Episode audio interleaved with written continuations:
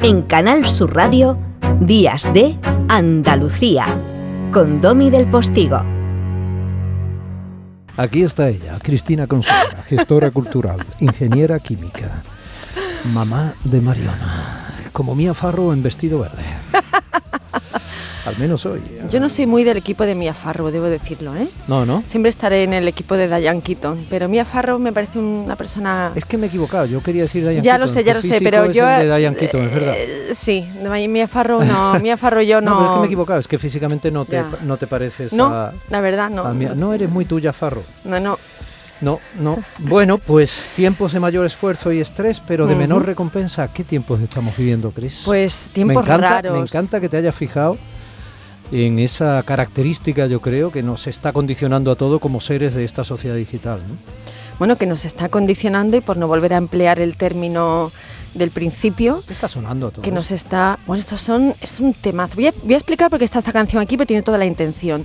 Se llama Why Control. Es, es de- bueno, del grupo neoyorquino Ye Ye Yes, eh, o Ye Ye Ye.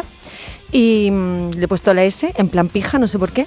Y eh, es una canción que yo eh, me quedo prendada de ella porque he visto una serie a la que recomiendo para entender en cierto modo esto, que te recomendé a ti el otro día, que está en una plataforma una- de una corporación eh, y que se llama The Dropout, la vida, eh, o sea, el, el auge y la caída de Elizabeth Holmes, que es un poco para bueno, la Steve Jobs fe- femenina, ¿no? No cuento nada, que la gente se aproxime porque es para que ve, o sea, para que la gente pueda entender hasta qué manera nos pueden jorobar la vida estas corporaciones digitales, ¿no? Eficacia, pragmatismo, decisiones eh, Precipitadas, es, eh, enfermedad, cortoplacistas, eh, estrés, con prisa. falta de memoria, falta de concentración. Y ahí nos quieren... Me está, me está- ¿Qué está, está diciendo Zapi? Ceranos, está diciendo. Ah, claro, te- claro, el mal, el mal, Claro. el mal, el mal Teranos, efectivamente. Efectivamente. Sí, sí, sí, sí, sí. bueno, sí. eh, yo solo te había preguntado, ¿qué canción es? Guay control.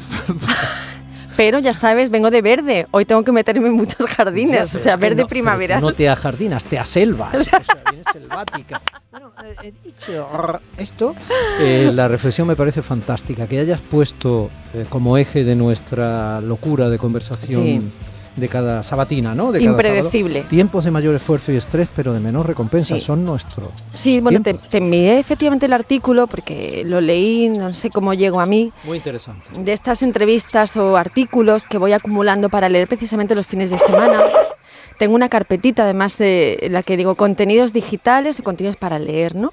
Y los voy acumulando ahí, entonces este me, bueno, me, me dolió especialmente porque casi todas las personas que tenemos, eh, bueno, pues mm, que estamos situados, bueno, yo creo que esto, en realidad ya iba a decir perfiles de que estamos más a la intemperie o vulnerables, yo creo que no. Fíjate, yo creo que esto atraviesa todos los perfiles profesionales, Yo ¿no? creo que es transversal, como se Sí, dice ahora, pero sí. evidentemente una persona que está fuera, digamos, de un sistema laboral de 8 a 2. Con protección, por así decirlo. Protegido por un comité sindical sí, potente, etcétera, no mm, está a años luz de lo que sucede ahí fuera. ¿no? Sí, entonces en este artículo, eh, digamos que se, la línea que, que marcaba el ritmo de, de esta, de esta reflexión, de este, eh, este artículo de opinión, era que eh, la multitarea, ¿no?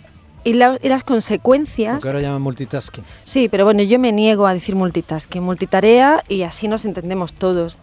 Eh, entonces, el- los efectos a corto plazo, ¿no? porque muchas veces, eh, claro, el problema que tenemos con este, con este abismo en el que nos están empujando es que no sabemos los efectos de este ritmo, de este modelo de vida eh, a largo plazo. Pero a corto plazo las consecuencias son una falta de concentración, falta de memoria, llevas al sistema nervioso central a unos niveles de estrés eh, cuyas precisamente, bueno, que tiene efectos psicológicos, psiquiátricos.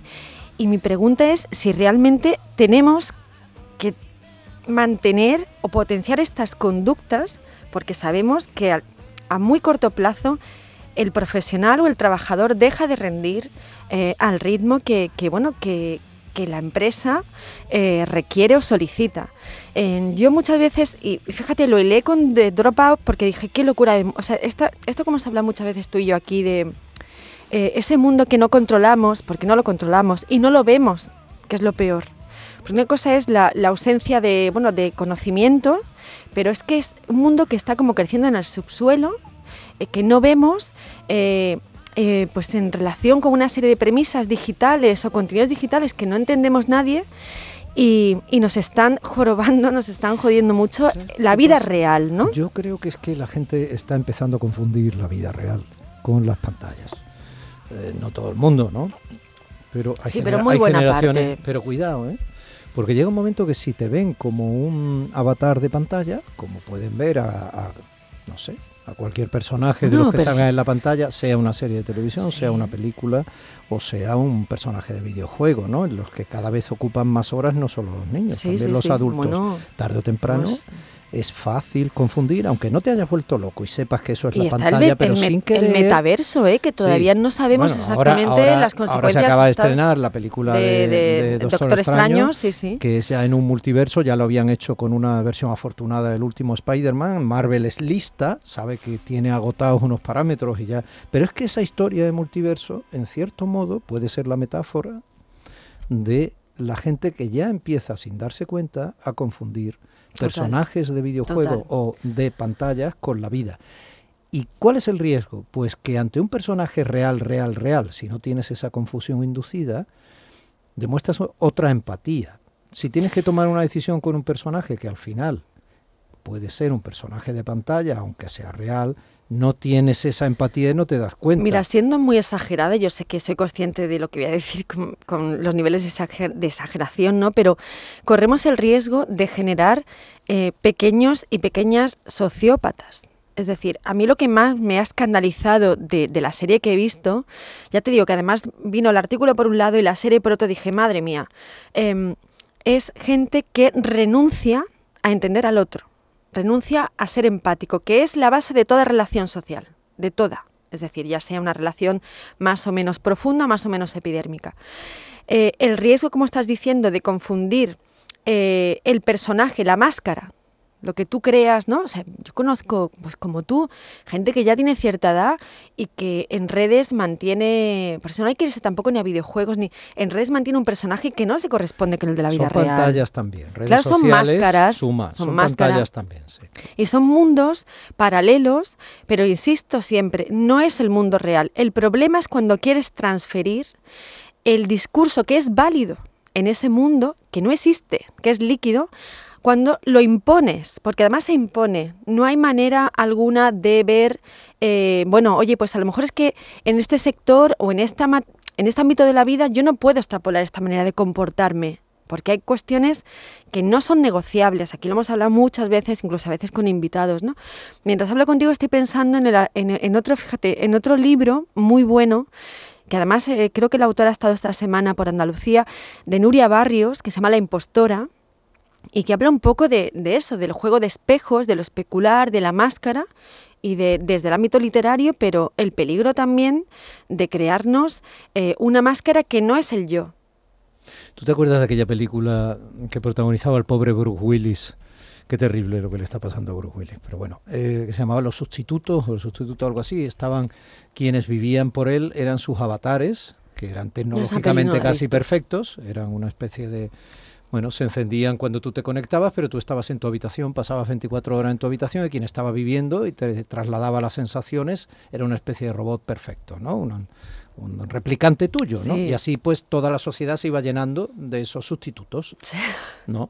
Entonces, claro, tú vivías a través de esos asépticas, esas asépticas relaciones que te transmitían chispazos a través del ordenador de sensaciones, pero no eres tú. Claro, con el tiempo no solo te abandonaba físicamente hecho alguien que está ahí fofo delante de una pantalla, sino que con el tiempo no soportas el sudor ajeno, no soportas el olor ajeno, no soportas, eh, quiero decir, pues cualquier eh, pequeña frontera que el hecho de, por ejemplo, escuchar al otro te suponga.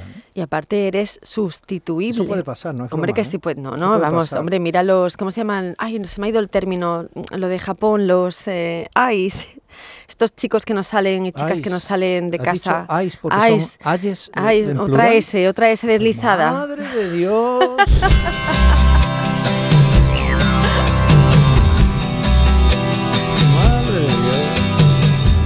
maravilla de canción. ¿Quiénes son los Framing Lips? Pues, hombre, es... Maravilla. ¿Te das cuenta? ¿Te das cuenta? ¿Te no das? sé. Yo Dirían los pensaba que íbamos a ver una sevillana de la Feria de Jerez, pero dime qué es esto.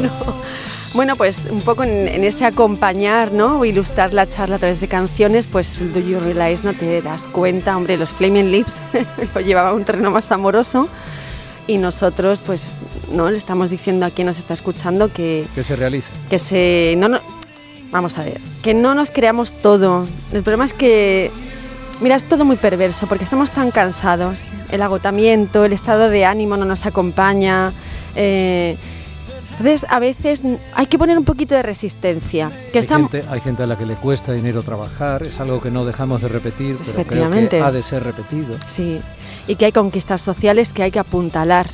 Eh, tener un trabajo y una vida buena es algo que se merece todo ser humano.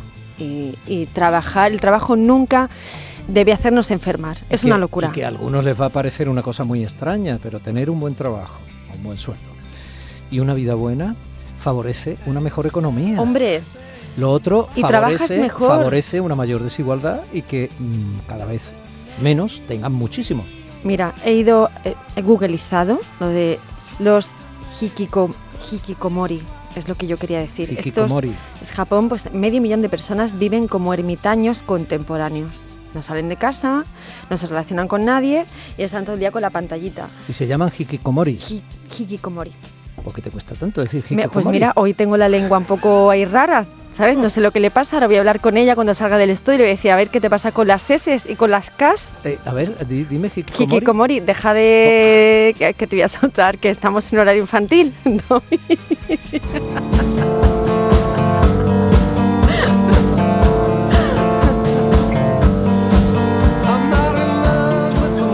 Mother World. Modern World. El mundo moderno. Este mundo moderno, la selva no es de. No, es se ha de los Wolf Parade. Se ha ¿eh? colado ahí. Los Wolf Parade. o sea, ¿qué, qué es? ¿Parada de lobos? ¿Qué es eso? Wolf Parade, ¿no? Sí, bueno, es el... Me dice el maestro de Galvez que te está oyendo, Gil de Galvez. Sí. ¿eh?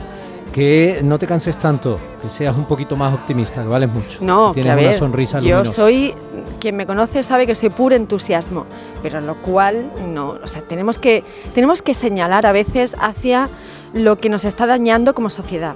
Esto no es algo individual, esto no va de algo de uno o de una. Por cierto, besitos, José, que en fin, que está aquí, estás aquí hablando con el jefe. Em, el- esto se trata, es algo que nos está dañando y que nos está haciendo débiles. Y sobre todo lo que decíamos al principio, a mí me preocupa mucho que el trabajo enferme, nos haga enfermar. A mí es algo que me preocupa. Eh, claro, alguien que no se puede estar escuchando puede decir, bueno, entonces, ¿qué es lo que hacemos para solucionar esto? De manera individual no se puede hacer nada. Eh, el otro día eh, leí una noticia que además me, me la envió Enrique Benítez Palma eh, sobre, eh, me decía, el futuro... besitos, Enrique Benítez, si nos está sintiendo. está escuchando. Eh, me mandaba una noticia, porque él también, él y yo estamos, nos mandamos así como intercambio de, de- de noticias. él está muy preocupado de toda Sí, esa sí, sí, sí. contaminación conductual que puede ir generando Y- la red y internet y los videojuegos. Efectivamente. y, en fin, todo esto. Entonces hay una corporación eh, pues, vinculada a la restauración, eh, al fast food, en, el que, mm, en la que bueno, iba a premiar a aquellos profesionales, eh, iba a incentivar los salarios de aquellos profesionales que no estuvieran sindicados. Ojo a esto. Estoy diciendo que somos más fuertes cuando colectivamente somos conscientes de las conquistas y que juntos podremos salir de esta. Pero siempre juntos y siendo conscientes de dónde está eh, lo jorobado y lo que nos está jorobando y que es un modelo de vida que viene de lo digital que no es válido para la vida real. Ya, por eso me has traído los Wolf Parade, ¿no? Ese desfile de lobos, esa cabalgata lobezna. La manada. Ay, hikikomori, cariño. no te hikikomorices. No me- eso no. ¿eh? Imposible que hoy yo diga eso que acabas de decir. Pero bueno, voy a ir ensayando. Domi del Postigo en Canal Sur Radio. Días de Andalucía.